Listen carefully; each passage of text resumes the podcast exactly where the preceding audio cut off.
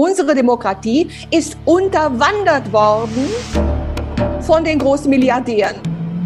Von Facebook, von Google, von Amazon. Amazon und so weiter. Das sind die Feudalherren der heutigen Zeit. Das sind nicht diejenigen, die die Demokratie hochhalten.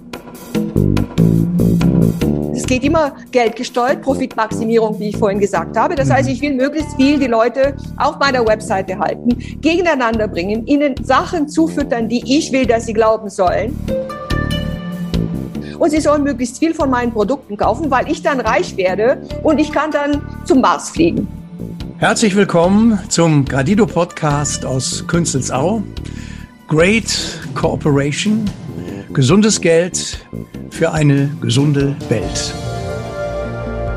Ganzheitliches Investieren zeigt auf, wie man Kapital lenken kann, um die großen und globalen Herausforderungen zu adressieren und die UN-Nachhaltigkeitsziele umzusetzen. Das alte System ist überholt und auch nicht mehr in der Lage, unsere existenziellen globalen Probleme zu lösen. Unser Kontostand sagt nichts darüber aus, wie viele Kinder mit unserem Geld aus der Armut befreit wurden oder wie viele Bäume gepflanzt und wie viel Plastik aus dem Ozean gefischt wurden. Die Zahl sagt nur aus, dass das Einzige, was in unserem System zählt, die Profitmaximierung ist. Das heißt wiederum, wir tun alles, um diesen Geldbetrag zu erhöhen auf Kosten der Menschen und unserer Mutter Erde. Das sagt Dr. Mariana Bozesan, Nachhaltigkeitsinvestorin, Multiunternehmerin, Philanthropin, Autorin und Forscherin. Sie verfolgt bereits im Frühstadium von Investition das Ziel, die Gleichwertigkeit von Mensch, Planet und Profit sicherzustellen. Sie ist internationales Mitglied im Club of Rome und arbeitet als strategische Beraterin für verschiedene Fonds, Unternehmen und Nichtregierungsorganisationen. Mariana Bruzelan ist Mitbegründerin der AQAL-Gruppe, einem in München ansässigen Investmentkonzern. Sie lernte an der Stanford University und dem Karlsruher Institut für Technologie und erreichte einen Master of Science in künstlicher Intelligenz sowie einen Doktor in Psychologie. Geballtes Fachwissen also im Gadido Podcast. Wir begrüßen die führende Kraft der integralen Nachhaltigkeitsbewegung im Finanzbereich und der Wirtschaft. Ganz herzlich willkommen, Dr. Mariana Bozesan. Wow, ich bin sprachlos. Dankeschön für die schöne Einladung, Michael und Bernd. Es ist eine große Freude, dabei zu sein und in großer Demut schließe ich mich euch an, weil das, wofür ihr angetreten seid, ist das, was die Erde zurzeit braucht. Und ich schätze mich sehr glücklich, da einen winzig kleinen Beitrag meiner Wenigkeit leisten zu können. Dankeschön. Ja, auch ich danke ganz herzlich hier aus der Gradido Akademie. Ich finde das ganz toll, dass Sie hier da sind, dass wir jetzt ein so spannendes Gespräch führen können. Ich freue mich drauf.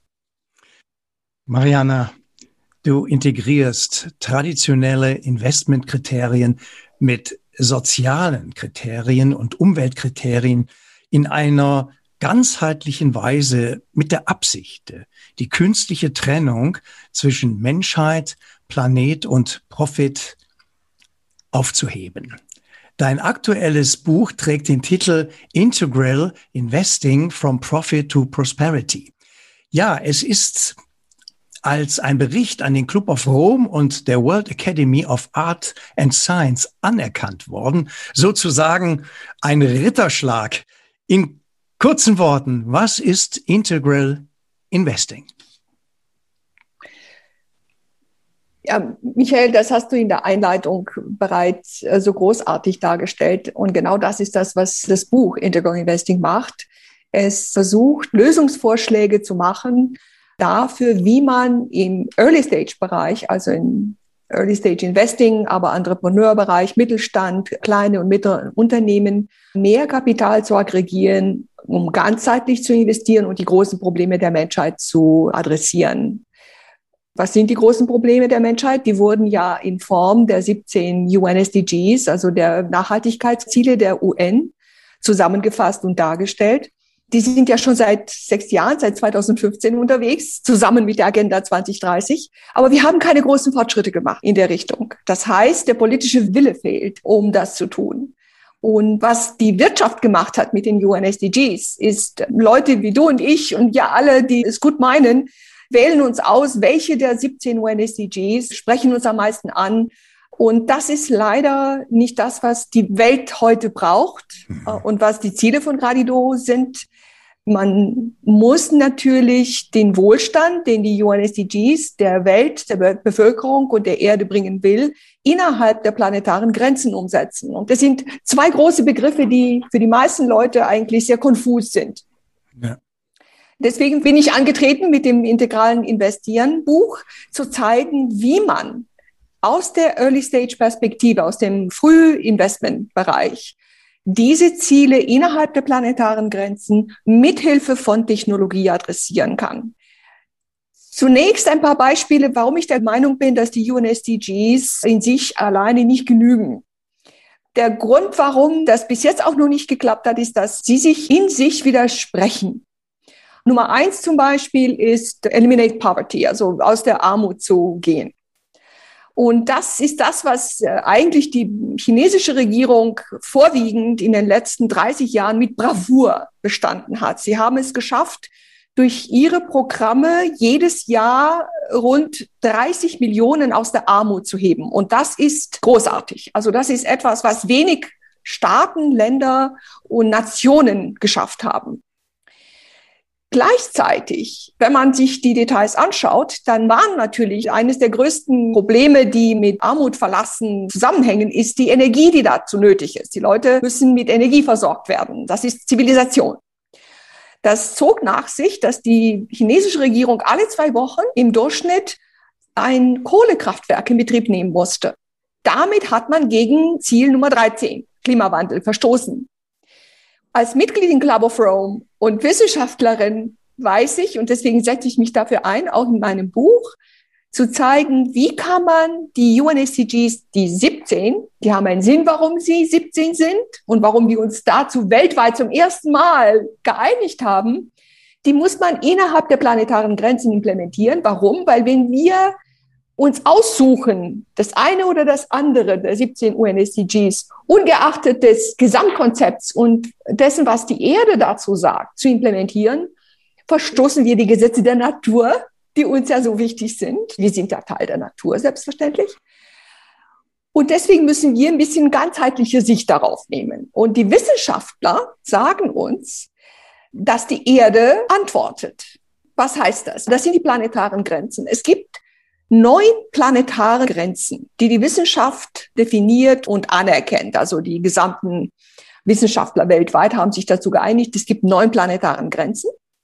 Im Übrigen, es gibt einen Film, das kann ich unseren Zuhörern sehr, sehr ans Herz legen, von äh, Mitglied des Club of Rome, Johann Rockström und Direktor des Potsdam Instituts für Klimawandel. Das heißt Breaking Boundaries. Das ist bei Netflix zu sehen. Und da erklärt er im Detail, was die neuen planetaren Grenzen sind und insbesondere in wie vielen von denen wir bereits gegen das Betriebssystem der Erde verstoßen.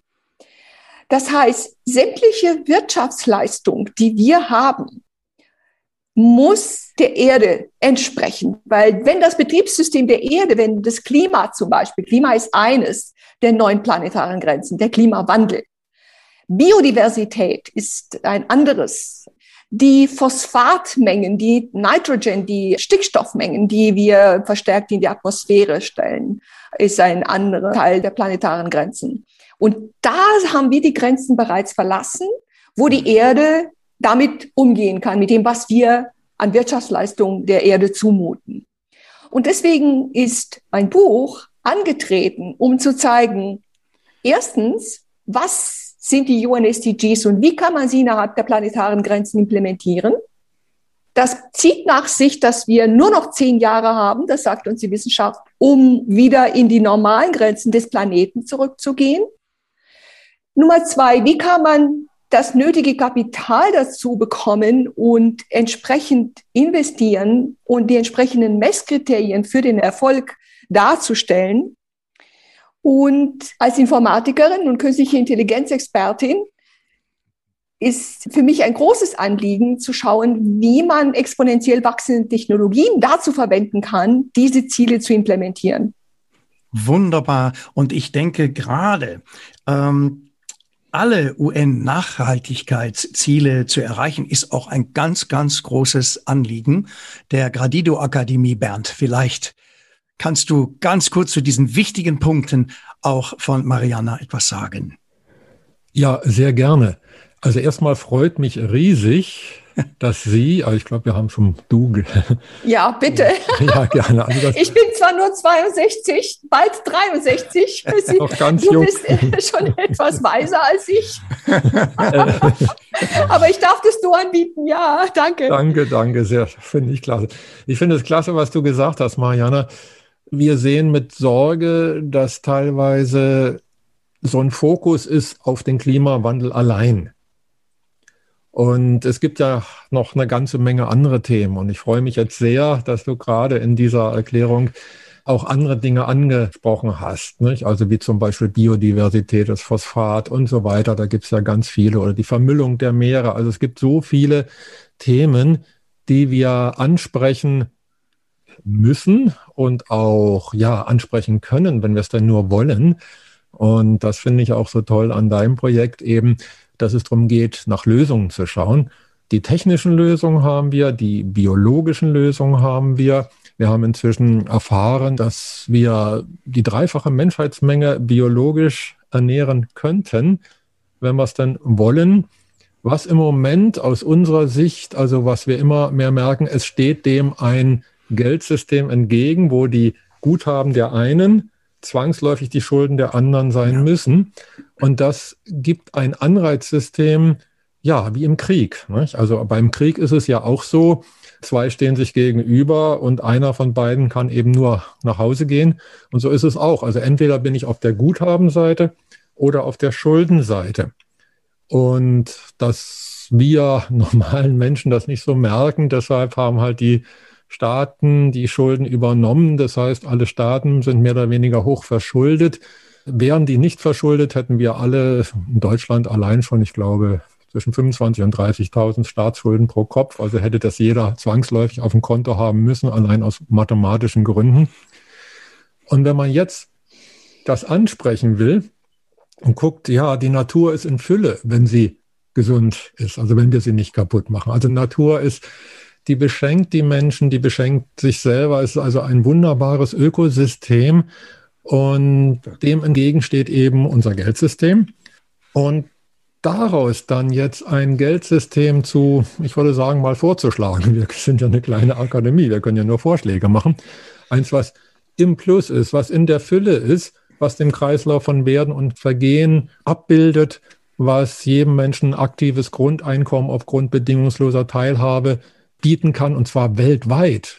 Es nützt ja nichts, wenn wir ein Grundeinkommen jetzt nur in den reichen Ländern einführen, sondern wir haben ja gerade in den armen Ländern den Bedarf dafür.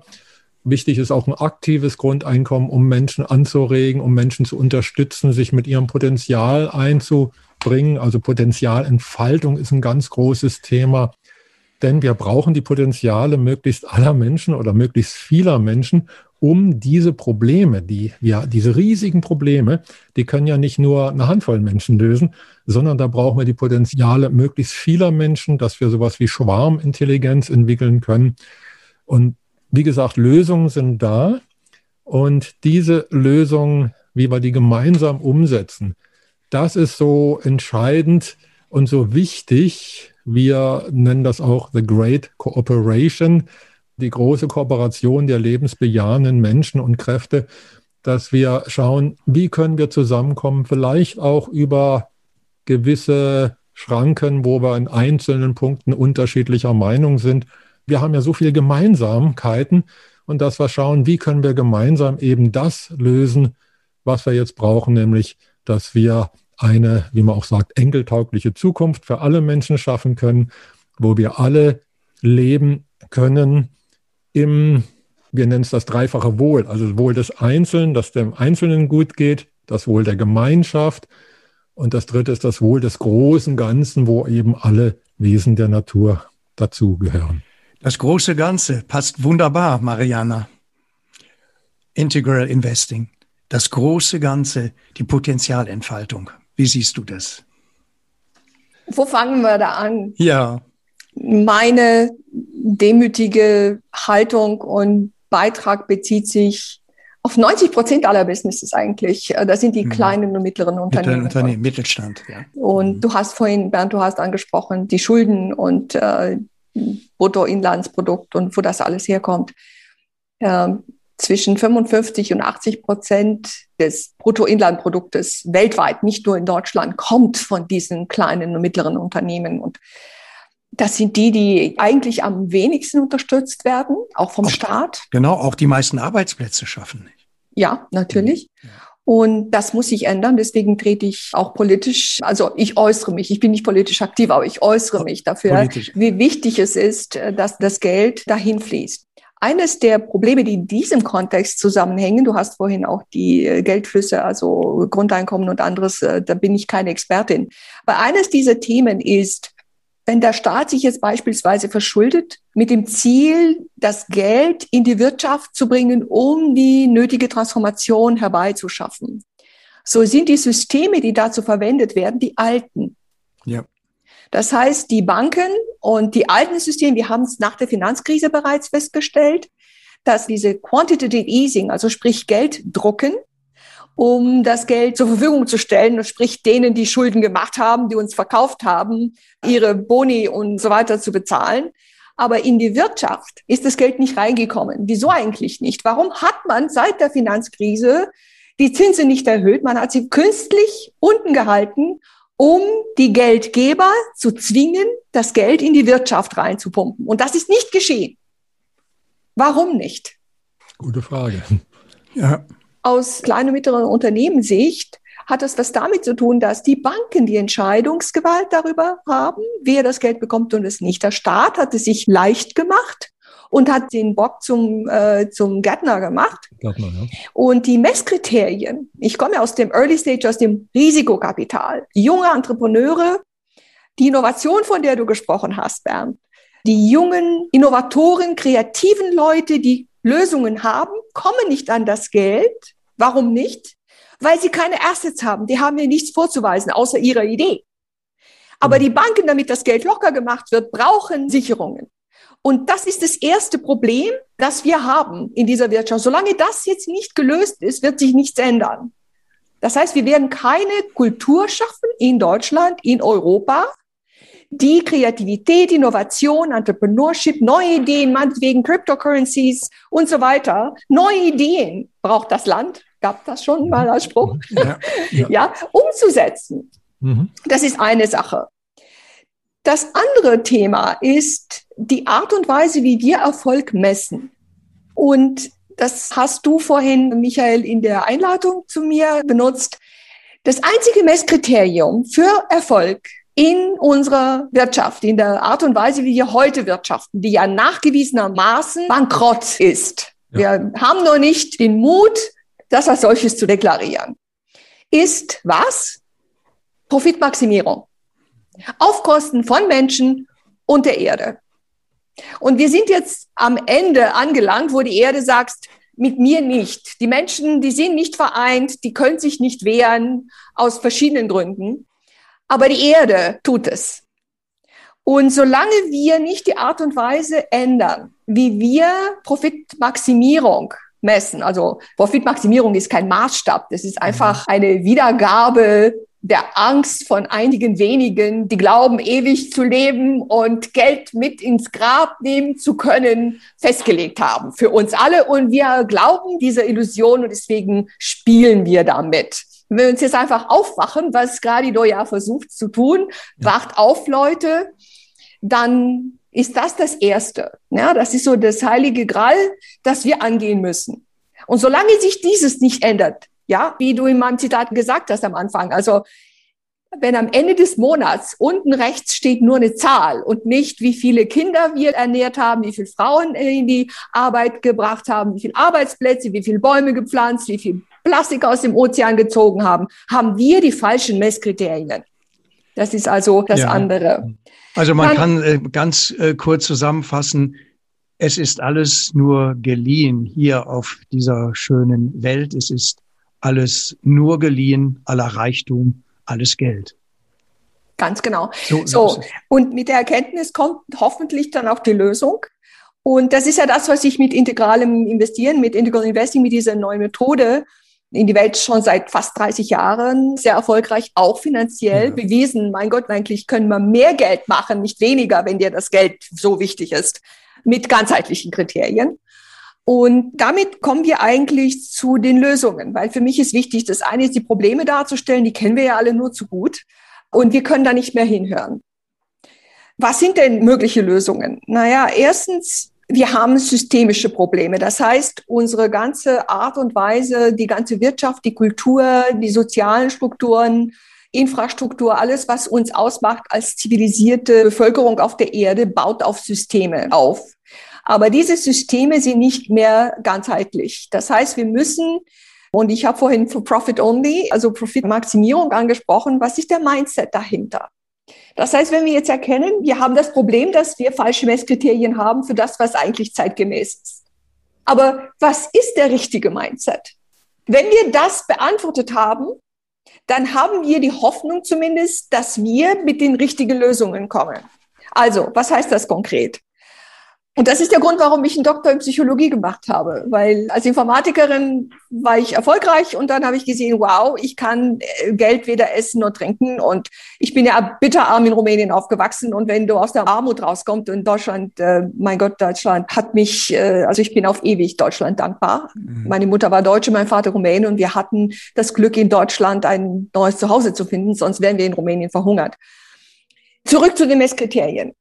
Was für ein Mindset, das ist ein neuhochdeutsches Wort, von dem ich ausgehe, dass wir ihn alle verstehen, Profitmaximierung als einziges Messkriterium hervorgebracht hat. Was heißt das denn genau? Das heißt, dass es eigentlich nur um mich, um mein Ego geht. Ich erkenne über meinen eigenen Tellerrand nichts. Ich sehe nicht die Implikation von diesem Geld, dass ich weder essen, trinken noch einatmen kann, wenn hier, wenn das Wasser kommt, wie wir neulich, das ist die Katastrophe da, es ist furchtbar, was da passiert, wie sich die Erde, die Natur rächt, dann nützt mir das alles nicht. Das heißt, wie kann man darüber hinaus aus seinem Ego, das ist wichtig, dass es einem gut geht, wenn hier Katastrophen wären, dann könnten wir dieses schöne Gespräch nicht haben. Aber es geht auch nicht nur um Deutschland, weil Klima kennt keine Grenzen. So ist das, ja. Es geht ja. um die Erde. Das genau. heißt, weder das egozentrische Mindset hilft, noch das ethnozentrische. Ethno heißt die Ungarn oder die Türken oder die Polen. Wir müssen einen weltzentrischen Mindset haben, müssen gucken, über den eigenen Teller raus, gucken, wie die Erde sich darstellt. Deswegen bin ich eine große Unterstützerin von Technologie, weil durch die Satellitentechnologie zum Beispiel erkennen wir nicht nur, wie wir unsere Felder bestellen können oder Klima, sondern auch sind solche Gespräche möglich. Das heißt, ja, ich muss für mich sorgen und für meine Familie und für mein Land, aber alles im Kontext der Erde, also universalen Kontext. Das ist erstmal das kognitive Verständnis. Ich verstehe kognitiv mit meinem Verstand, dass es nicht nur um mich geht. Aber das ist leider nicht so einfach. Kognitiv etwas verstehen. Wenn wir zur Schule gehen, verstehen wir das. Aber was in der Schule weniger unterrichtet wird oder gar nicht, ist emotionale Maturität. Wie kann ich mit meinen eigenen Gefühlen so umgehen, dass wenn ich beim nächsten Mal sauer werde, nicht irgendeinem einen Hund, eine Katze einen Tritt gebe, äh, nur weil ich mich selber nicht beherrschen kann oder sogar noch irgendeinem Menschen schade. Das heißt, wir haben die kognitive Linie der Entwicklung. Wir sprechen hier von Evolution. Und die emotionale, ja. Das heißt, emotional müssen wir auch wachsen. Das ist der zweite Aspekt eines gesunden Mindsets, der uns hilft, da die entsprechenden Lösungen zu bringen. Eine dritte Intelligenz ist die moralische Intelligenz. Geht es wirklich um mich, meine Familie, mein Tribe oder um die Erde? Also emotional, kognitiv, moralisch und es gibt da noch ein paar andere. Das heißt, Um die Systeme zu ändern, genügt es leider nicht nur zu sagen, macht das. Der Club of Rome hat 50 Jahre lang gesagt, ja. die Erde hält es nicht aus und wir haben es nicht geglaubt. Das heißt, da muss etwas anderes, und das ist das, worauf das integrale Modell aufbaut, dahinter stecken, hinter dieser kognitiven Erkenntnis, die uns daran hindert, das Richtige zu tun, wenn es nötig ist. Und diejenigen von uns, die versucht haben, irgendeine dumme Angewohnheit loszulassen, sei es zu viel essen oder zu rauchen oder zu viel trinken und versucht haben, das irgendwie weniger zu tun, wissen, wie schwer es ist, Gewohnheiten zu ändern. Ja. Aber das ist genau das, was nötig ist. Mhm. Ja. Und in dieser ganzheitlichen Betrachtung muss man, das ist leider Gottes viel komplexer, als wir es gewohnt sind zu denken weil wir leben im Luxus in Deutschland. Es gibt ja gerade nur über die Grenze ein paar andere Leute, denen es nicht so gut geht. Und der dritte Aspekt, der erste ist systemisches Verändern. Zweitens, das ist der Mindset. Und das dritte, was ich gerne noch ansprechen würde, was leider in diese ganzen Gesprächen ganz, ganz selten zutage kommt, weil die Gespräche ja oft beim Klimawandel hängen bleiben, ist eine weitaus größere Gefahr, die durch die exponentiell wachsenden Technologien entsteht und über die überhaupt nicht gesprochen wird. Ich möchte jetzt einen Punkt machen, aber ich würde gerne die Gelegenheit bekommen wollen, das ein bisschen weiter auszudeuten, um die Denke da in die Bahnen zu lecken, wo der meiste öffentliche Diskurs nicht stattfindet, auch in großen Thinktanks, im Club of Rome auf jeden Fall nicht. Da bleibt hängen beim Klimawandel. Ein bisschen Mindset kommt da schon noch dazu, aber Exponential Tech, das war meine Antwort an den Club of Rome, ja. wie man die Probleme der Zeit mit Technologie angehen kann. Aber ich möchte gerne da zurückgeben an dich, äh, Michael.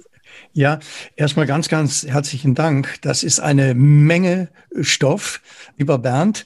Und ja, ganz klar, allgemein gültiges Verständnis ist, es geht um unsere Erde.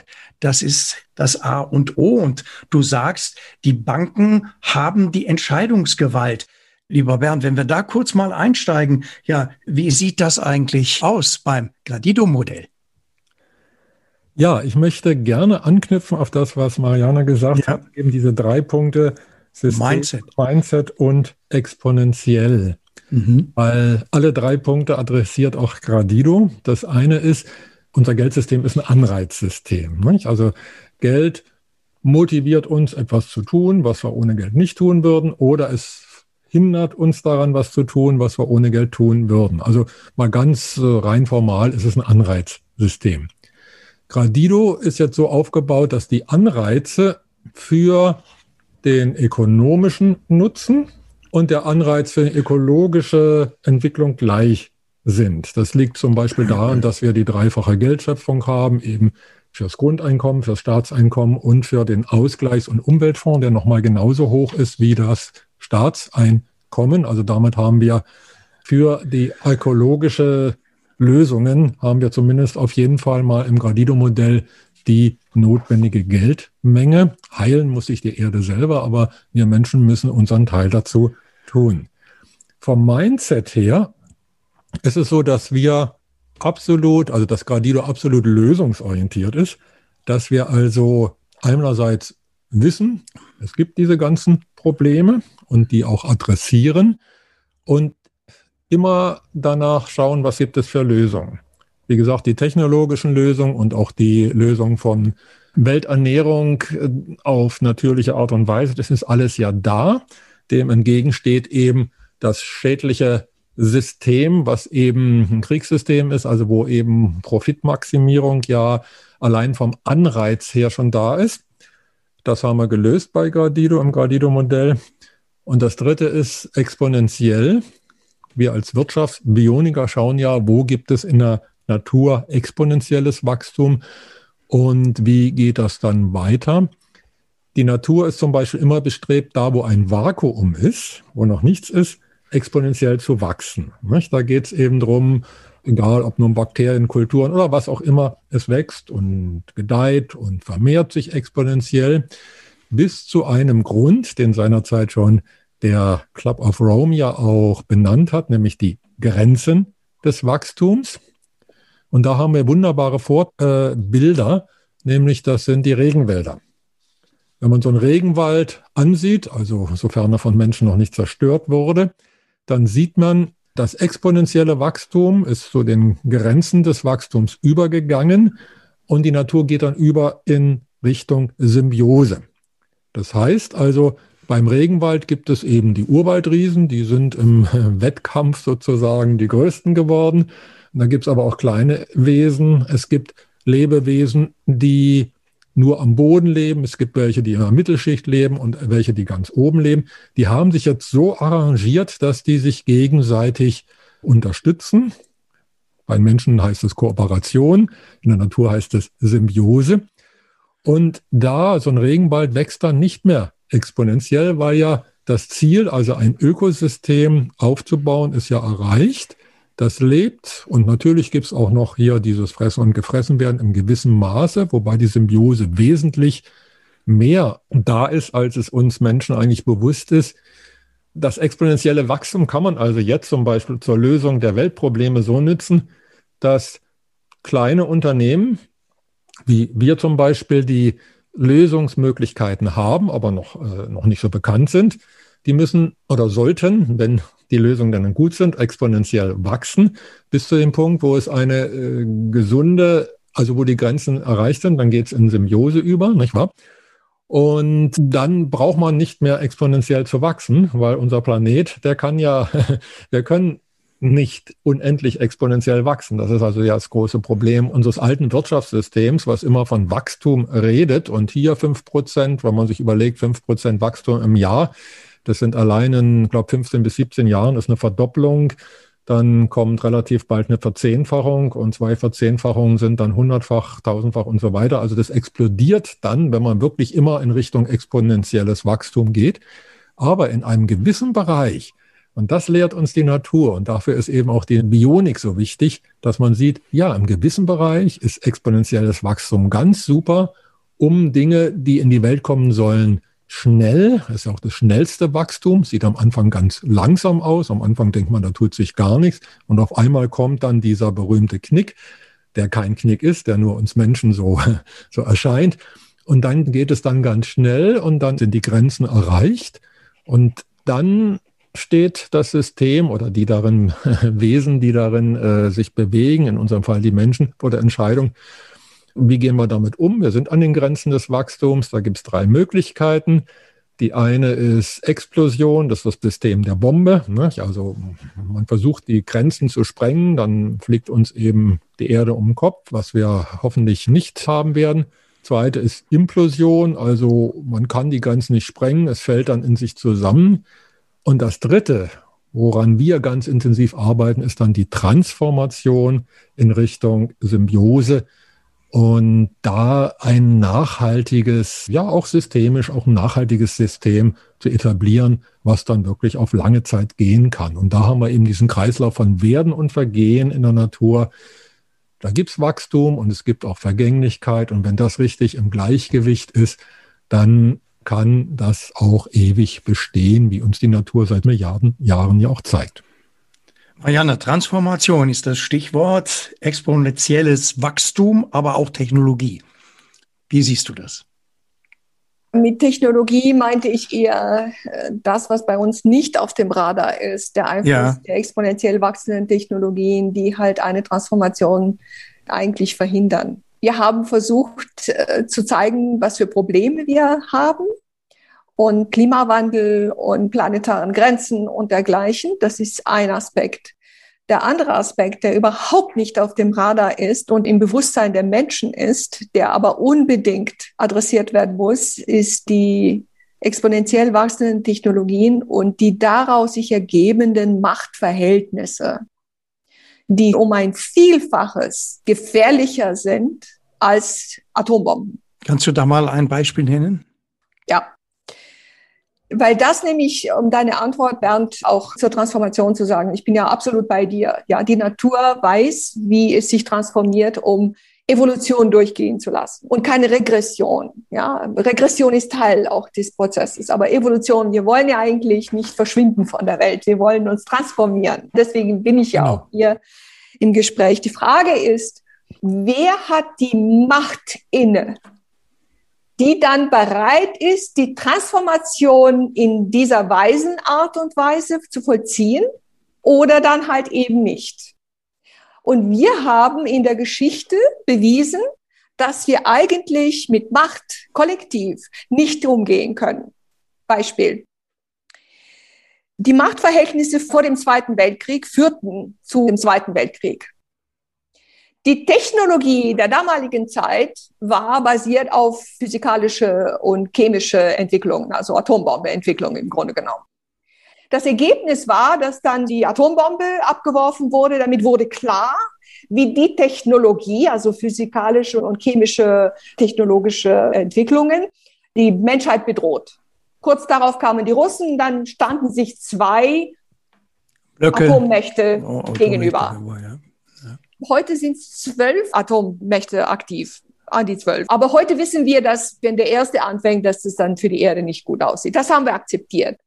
Aber parallel, was nicht auf dem Radar ist, ist die ganze Computertechnologie. Mhm. Und im Zentrum davon ist künstliche Intelligenz. Jetzt stellt euch vor, künstliche Intelligenz angewandt auf Neutronenwaffen. Mhm. Künstliche Intelligenz wird ja heute angewandt. Ich habe mein Telefon nicht da, weil ich nicht gestört werden wollte, aber da, was man da alles an Technologie drin hat und da wird KI angewandt. Künstliche Intelligenz. Mhm. Mit künstlicher Intelligenz ähm, Methoden werden zum Beispiel Biotech und äh, genetische Forschung und so weiter gemacht. Im Zentrum ist künstliche Intelligenz. Und wir sehen, wie heute die Aufspaltung der Mächte aufgetaucht ist. Unsere demokratischen Regierungen haben den Zug verpasst. Es gibt nur noch autokratische Regierungen, die auch gute Sachen machen. Also China ist ein Beispiel, also die machen super gute Sachen, keine Frage. Aber Demokratie ist da keine. Mhm. Und unsere Demokratie, ja. unsere Demokratie ist unterwandert worden von den großen Milliardären, ja, von Facebook, von Google, von Amazon, Amazon und, und so weiter. Das mhm. heißt, und was das bedeutet, das mhm. sind die Feudalherren der heutigen Zeit. Mhm. Das sind nicht diejenigen, die die Demokratie hochhalten. Und das Ergebnis davon es geht immer geldgesteuert, Profitmaximierung, wie ich vorhin gesagt habe. Das mhm. heißt, ich will möglichst viel die Leute auf meiner Webseite halten, gegeneinander bringen, ihnen Sachen zufüttern, die ich will, dass sie glauben sollen. Und sie sollen möglichst viel von meinen Produkten kaufen, weil ich dann reich werde und ich kann dann zum Mars fliegen. Ah, ja. Das wäre jetzt mal salopp formuliert. Mhm. Was ich meinte ist, ich möchte das Gespräch der Art und Weise, wie wir mit Macht umgehen, aufs Tapet bringen. Ja, also wir haben heutzutage die Autokratien und Feudalismus. Mhm. Demokratie leidet. Mhm. Und das beantwortet mehr oder weniger die Frage, inwieweit wir in der Lage sind, zu transformieren. Oder das, was richtig wäre, zu tun jetzt. Aber das Thema künstliche Intelligenz, Polarisierung der Gesellschaft, die soziale Spaltung und so weiter, ist noch nicht adressiert. Die künstliche Intelligenz spielt ja auch eine große Rolle beim Transhumanismus, also der Mensch, der immer mehr zum, zum Roboter wird. Was wäre denn äh, dein Rat an die politischen Entscheidungsträger? Sich zu informieren. Zurzeit gehen die alle mit Scheuklappen durch die Gegend. Du so, als sei da nichts. Ist das, ja? Wahlkampf und dann kommt ist? So ein Projekt, da kommt so ein Projekt wie Gaia X, wird in die Welt ohne Experten ja. ja. die dominiert sind von den Alten. Na, da ist IBM, Google dabei und so weiter. Wo sind denn die jungen Leute, die Jungen, die neue Ideen und so mhm. weiter rein, die die Powers to be in Frage stellen? Mhm. Ja, das ist das falsche Gaia X. Ja, wie es implementiert wurde. Sorry, tut mir leid, aber ich muss auf einige Zehen steigen, weil wir einfach mit Scheuklappen durch die Gegend laufen, tun so, als wüssten wir nicht. Dabei ist dieses alle bekannt. Dann braucht man nur das Deutsche Institut für Wirtschaftsforschung, ist ein super Institut, die wissen, ja, man muss da nur auf die Experten hören. Und so wie Gradido macht, ja, die Leute einladen in einen Diskurs. Ja, was sind eigentlich die Themen? Ohne, ohne dass man sagt, nee, du hältst mal jetzt die Klappe, ne? du lässt dich nicht impfen, du hast da keinen Platz. Hm. Ja, Prima. Ja, raus damit. Das ist, äh, so muss es sein. So kommt, so kommt auch die Glaubwürdigkeit natürlich, dass man dahinter steht, was man sagt. Äh, Bernd, bietet die Corona-Krise auch Chancen für Wirtschaft und Gesellschaft aus deiner Sicht? Auf jeden Fall. Und zwar dadurch, dass uns klar wird, dass so wie bisher kann es nicht weitergehen. Das heißt, wir stehen als Menschheitsfamilie vorm Scheideweg. Das heißt, wir können gucken, wenn es so wie jetzt nicht weitergehen kann, ist die Frage, wie kann es weitergehen und vor allem, wer entscheidet darüber, wie es denn weitergehen soll. Wenn das also jetzt hier Big Tech ist, so wie Mariana das eben auch als Gefahr angesprochen hat, dann geht es genau in Richtung diese Machtkonzentration. Auf jeden Fall, wenn diese Machtkonzentration oder wenn diese Big Tech zentral organisiert ist, was sie ja bei Google, Facebook und Co ja absolut ist, sogar auf einzelne Menschen hin. Wir können aber auch uns entscheiden, auf der einen Seite im technologischen Gebiet, Stichwort Open Source, Stichwort Dezentralität und so weiter, also Wege zu gehen, wo möglichst viele Menschen in den Entscheidungsprozess mit eingebunden sind. Das machen wir bei Gradido, dass ja sogar das Geld von den Menschen geschöpft wird, also nicht mehr von Banken oder Zentralbanken zentral quasi, wie der Name schon sagt, sondern das Geld wird ja von jedem einzelnen Menschen geschöpft. Und wir arbeiten auch an Kriterien, wie dann die einzelnen Menschen darauf Einfluss nehmen können, was denn mit dem Geld dann auch gemacht wird die eine Möglichkeit oder ein Punkt. Ein weiterer Punkt ist, Dezentralität nützt nur dann was, wenn sie zum Beispiel auch bei den Medien, also Presse und Medien da sind. Denn man kann ja, und das weiß man auch schon seit einigen Jahrhundert Jahren, wie man die Masse dirigieren kann, wenn man eben die Informationskanäle dazu nützt. Informieren heißt ja eigentlich in Form bringen. Also es ist ja eigentlich ein Prozess, der, wenn er zentral gesteuert wird, wo man mit entsprechenden psychologischen Mitteln, ich meine, du bist ja da Expertin in der Psychologie, du weißt also ja auch, wie man Menschen so steuern kann, dass sie bestimmte Dinge tun und dass sie halt glauben, bestimmte Dinge für wahr halten und daraus aus diesem, was sie für wahr halten, also aus ihrem Weltbild heraus, dann auch bestimmte Entscheidungen treffen. In dem Fall nützt uns auch Demokratie und Dezentralität nicht mehr viel, weil dann ja die Menschen nicht in ihrem Potenzial sind. Das ist also das, was wir jetzt mit Gradido, Stichwort bedingungslose Teilhabe und aktives Grundeinkommen vom Geldsystem zu fördern versuchen, indem wir sagen, gut, jeder Mensch hat die Möglichkeit, jeder Mensch hat irgendetwas im Herzen, was er gerne macht, was ihn antreibt, was vielleicht sowas ist wie ein Lebensinhalt, je nachdem, wie man das philosophisch eben beschreiben möchte.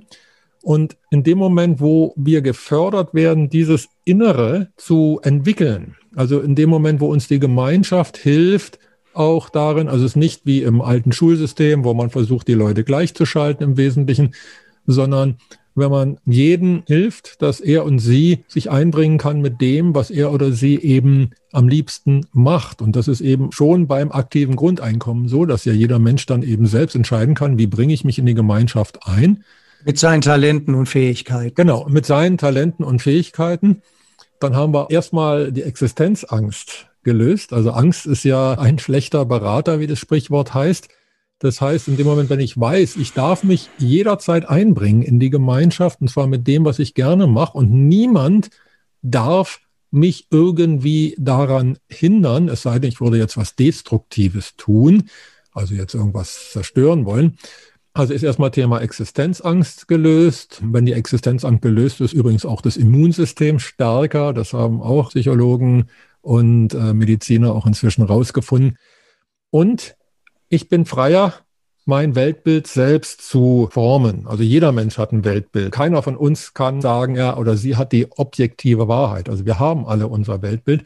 Aber wenn wir es selber formen können, ohne zu sehr von zentraler Seite in eine Richtung gepresst zu werden, dann ist die Wahrscheinlichkeit am größten, dass es eben dann ja acht Milliarden Weltbilder gibt und wir Menschen lernen miteinander so umzugehen, dass wir daraus dann das entwickeln, was sich Schwarmintelligenz nennt. Und dann können wir die Themen lösen, die jetzt anstehen. Und dann werden wir uns auch von einigen Big Tech-Konzernen nicht mehr irgendwie groß beeindrucken lassen, abgesehen davon, wenn wir technologisch an dezentralen Lösungen arbeiten, dann kann man sagen, ja, inzwischen ist ja auch Facebook nicht mehr so, hat ja nicht mehr den besten Ruf und Google. Also in dem Moment, wo es Alternativen gibt, wo wir sagen, ja, ich gehe nicht mehr zu Facebook und nehme eine andere Suchmaschine und so weiter, also die äh, dezentrale Technologien. Ja gut, dann besteht die Chance, dass diese zentralen Strukturen, die sind ja auch gleichzeitig pyramidal, also man kann sagen wie so ein Kartenhaus, dann bricht es zusammen und auf der Basis von selbstbewussten, selbstverantwortlichen Menschen, die ihr Potenzial entwickeln oder entwickelt haben, äh, ich glaube, da bin ich sehr optimistisch, dass wir Lösungen bringen können. Marianne, bricht das Kartenhaus zusammen? Was denkst du? Ja, Bernd spricht wie ein, ähm, er spricht mir aus dem Herzen, äh, ja. spricht mir so wie, äh, wie ich es gerne hätte. Wie ein guter Freund. Wie ein guter Freund und wie ein ehrbarer äh, Nachfolger von Hegel. Ja. ja. Nur wenn, äh, wenn man sich mit Technologie, was ich bin seit, keine Ahnung, wie viele Jahrzehnten da drin beschäftigt, äh, da weiß man ja, man muss ja auch von Deck nichts verstehen, um zu wissen, dass wenn die Machtverhältnisse bereits installiert sind, was ja im Tech-Bereich schon sind, dann nützt ein Alternativ-Search-Algorithmus gar nichts oder eine kleine. Wir haben keine Lösungen. Wir haben keine Alternativen zu Google und zu den Amerikanern. Wenn, dann kommen die aus China und die sind dann schlimmer. Und uns ist nicht bewusst, was exponentiell wachsende Technologien sind. Dieser Wunschdenken ist ja in der Theorie möglich. In der Praxis ist die Macht der Großen viel, viel größer. Und äh, wir wissen ja alle, wenn die Gestapo mal installiert ist, ich habe im Ceausescu-Regime 16 Jahre gelebt und das System ging ja sehr lange, wie wir wissen. Wenn das System mal installiert ist und das war nicht tech gesteuert, dann kann man das so schnell nicht zerschlagen. Und das mhm. ist die Gefahr, die damit verbunden ist. Das ist ja dieser dieser Flag, den ich jetzt hier, hier mitheben möchte. Aber ansonsten unterschreibe ich alles, was du gesagt hast. Und äh, ich bin angetreten, genauso wie ihr, äh, ja, das zu verhindern. Zu, zu, verhindern, zu, zu verändern.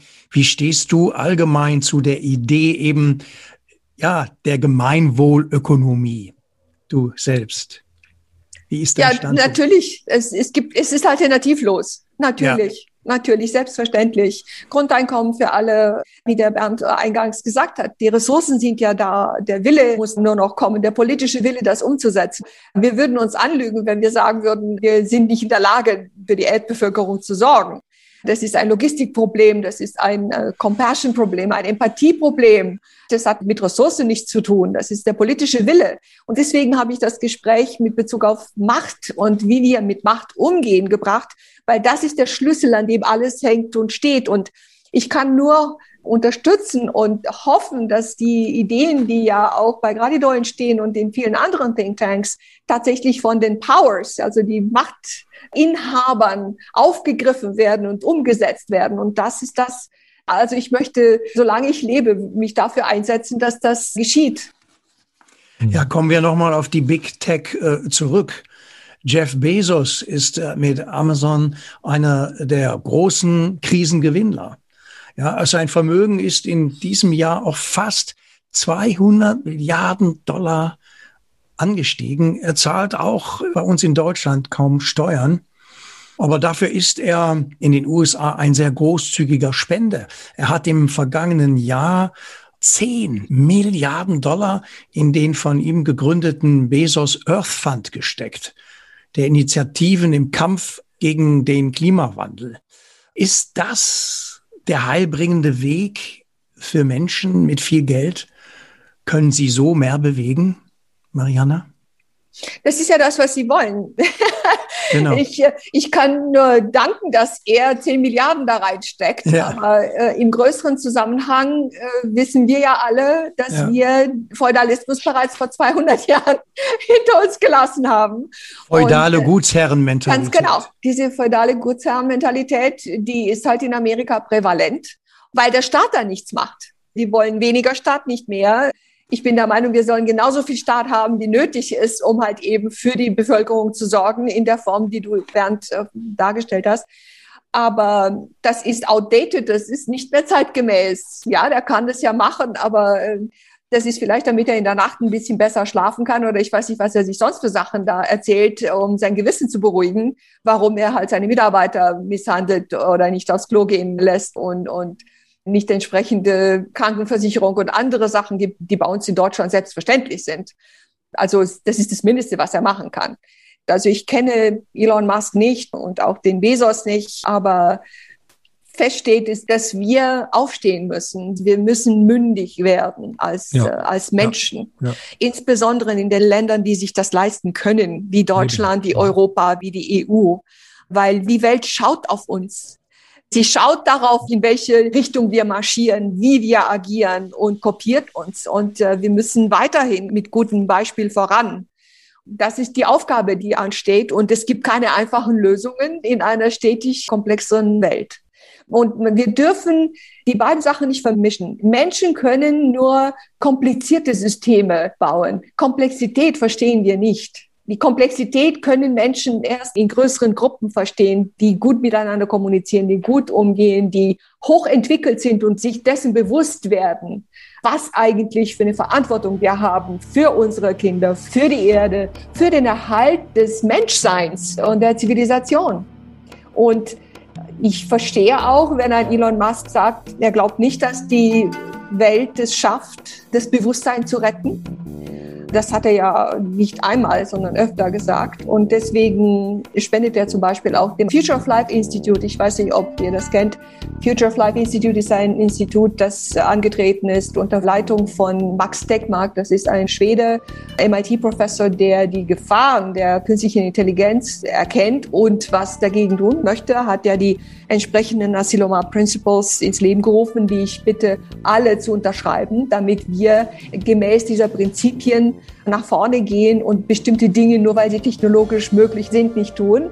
Und er hat diesem Future of Life Institute mehrere Millionen gespendet, aber anders als Bezos. Also Elon Musk ist ein ganz anderer Typ, also ein ganz anderer Mindset. Der ist viel authentischer, viel ehrlicher meiner Meinung nach.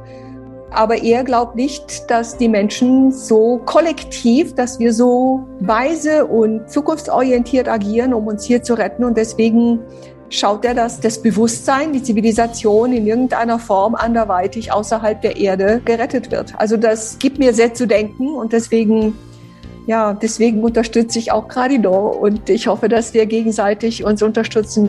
Mit Sicherheit, liebe Mariana ganz, ganz herzlichen Dank für diesen Aufruf an uns alle und dieses hervorragende Schlusswort unseres Podcast-Gespräches. Wir danken dir von Herzen. Ja, das war mir Dank, eine große Ehre. Dankeschön. Dem Dank kann ich mich nur anschließen. Wir haben jetzt eine ganze Menge Themen angerissen, die wir nicht in der kurzen Zeit haben hinreichend besprechen können ja, würde mich freuen, wenn daraus dann auch noch mehr entsteht. Also ganz, ganz herzlichen Dank, liebe Marianne. Ich danke euch, danke dir, lieber Bernd, danke dir, lieber Michael, für die Einladung. Es ist eine große Ehre und ein Privileg, da zu sein und Gleichgesinnte gefunden zu haben. Und das sehe ich als den Beginn und nicht das Ende einer Kooperation, die uns allen dient. Bleibt gesund und an alle Gleichgesinnten tausend Dank fürs Zuhören und bis bald. Alles Liebe, Michael und Bernd. Tschüss.